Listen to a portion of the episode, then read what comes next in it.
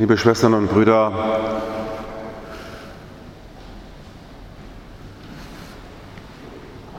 eine frohe Botschaft,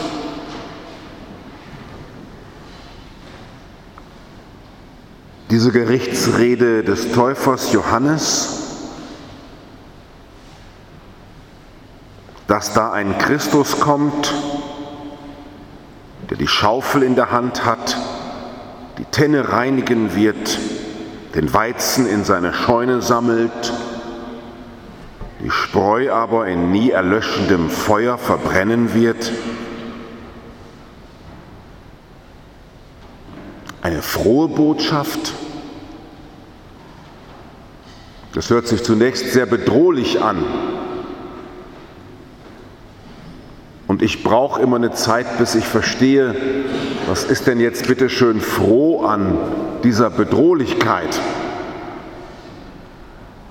Ich nehme Sie da einfach mal einen Moment mit.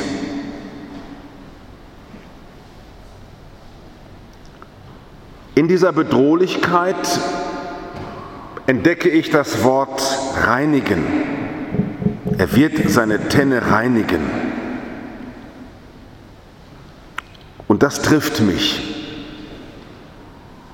Denn ehrlich gesagt, ich würde mir sehr, sehr oft wünschen, dass gereinigt wird.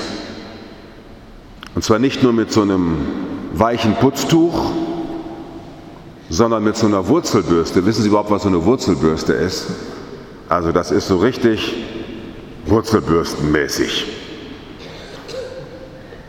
Also, dass da scharf gereinigt wird.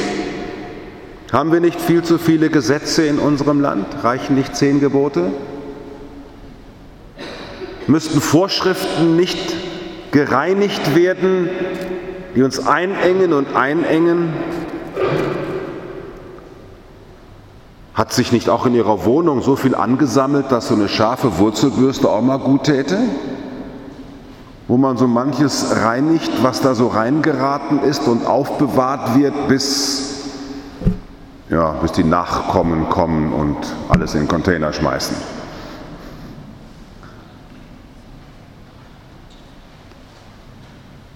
Müsste nicht auch manche Gruppierung gereinigt werden und die Kirche selber, wo auch interessant ist, dass immer die, die nicht zur Kirche gehören, am besten wissen, was in der Kirche alles gereinigt gehört, wie man dieser Tage überall lesen kann? Die anderen, wir wissen das ja von uns auch, dass wir wissen, was bei den anderen besonders nötig ist. Aber immerhin, das Wort reinigen ist mir angesprungen. Es hat mich auch deswegen angesprungen, liebe Schwestern und Brüder, weil darin etwas steckt, was in meiner Gottesbeziehung lange Jahre keinen Platz hatte.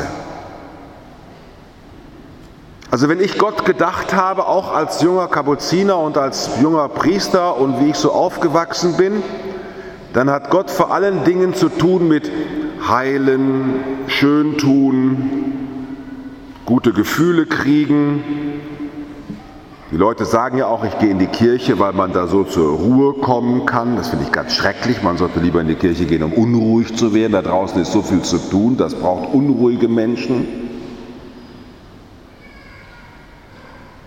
Und hier springt mich etwas an in diesem Evangelium und in diesem Jahr, in der Adventszeit, dass ich irgendwie willkommen heiße und gleichzeitig auch fürchte. Ein Gott, der mir wehtun will. Ein Gott, der, wenn er mich reinigt und diese Welt reinigt, nicht nur ankommt und sagt, died to, wir machen mal so ein bisschen, wir gucken mal, mal sehen, sondern dass in diesem Gott, an den ich glauben will und der sich mir in diesen Tagen in der Adventszeit neu erschließen will, ein Element ist des Schmerzes. Ein Gott, zu dem es auch gehört, wenn ich mit ihm anfange, wirklich umzugehen, dass er auch von mir, ich sage mal ein Wort, das über Jahrzehnte in der Kirche in meiner Biografie nur sehr selten benutzt worden ist, ein Gott, der von mir auch ein Opfer will. Der mich reinigen will, der von mir fordert und der es ganz anders tut im Umgang mit mir, als ich es mir von ihm erhoffe. Gerade jetzt vor Weihnachten im Fest der Wünsche, ein Gott, der meine Wünsche reinigt, der mit der Wurzelbürste durch meine Seele geht und mich fragt, das, was du dir so für dein Leben wünschst, ist eigentlich das wirklich wünschenswert? Und warum wünschst du dir eigentlich so viel für dich? Hast du dir schon mal was für die anderen gewünscht? Und warum willst du so viel von mir und hörst so wenig, was ich von dir will?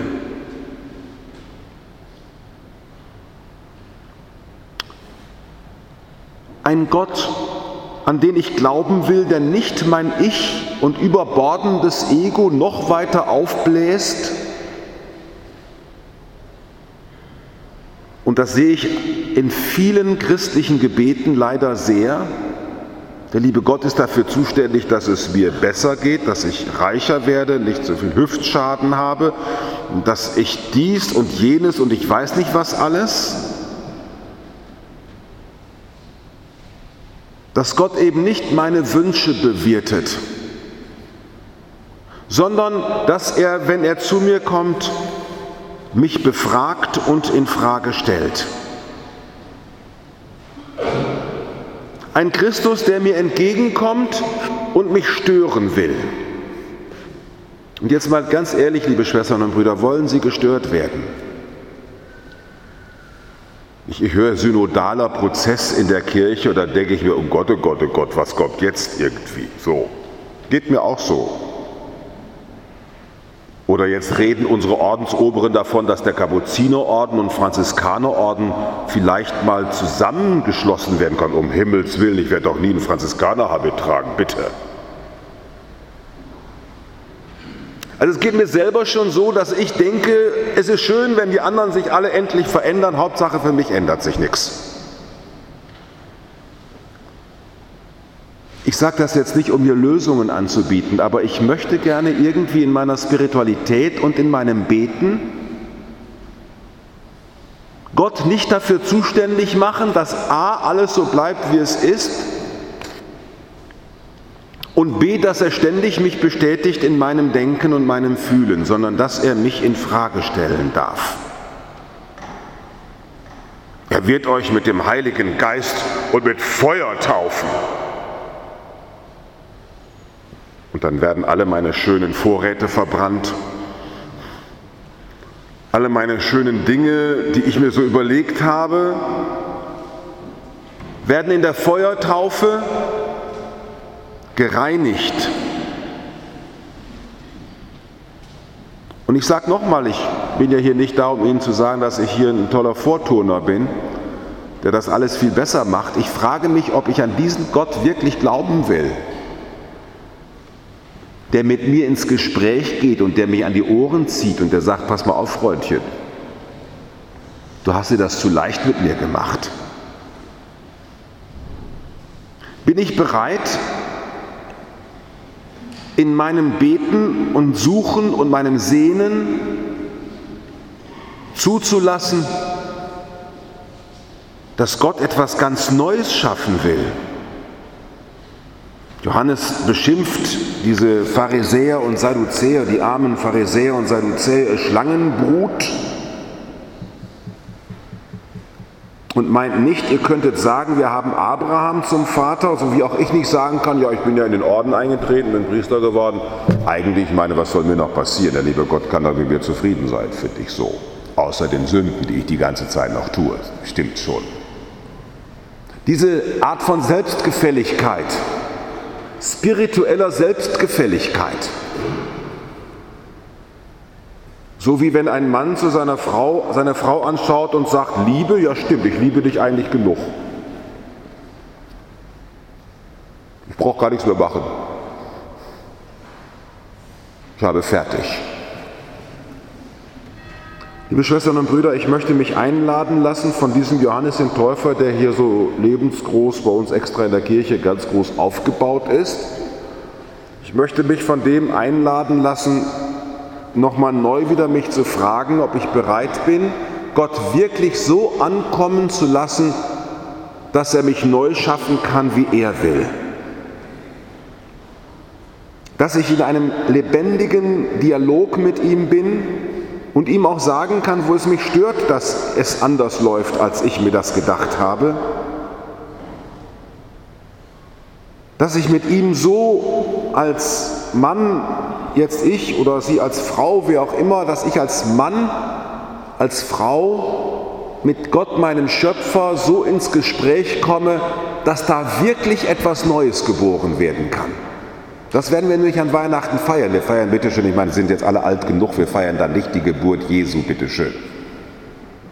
Sondern wir feiern da, dass wer sich auf Gott einlässt, dass der neu geboren wird. Das feiern wir. Und ob wir das dann wirklich wollen, dazu braucht man tatsächlich den Heiligen Geist und das tiefe Vertrauen, dass es erstens immer anders kommt und zweitens als Gott lenkt.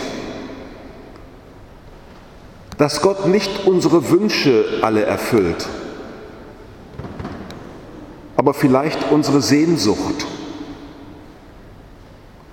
Und dass, wenn wir im Schmerz durch unser Leben schreiten müssen, im Schmerz des Alters, im Schmerz der Sünde, im Schmerz der Feindschaft und was es eben alles gibt im Leben, dass wir da immer neu wieder rufen können, komm Herr Jesus, mach deinen Advent wahr. Reinige mich von falschen Erwartungen, von nichtigem Denken, und öffne mir die Augen, damit ich deine Wunder sehe und bereit werde, mit dir neu geboren zu werden. Für neue Situationen, für neues Denken, für neues Handeln, damit jeden Tag in meinem Leben sich Weihnachten ereignet.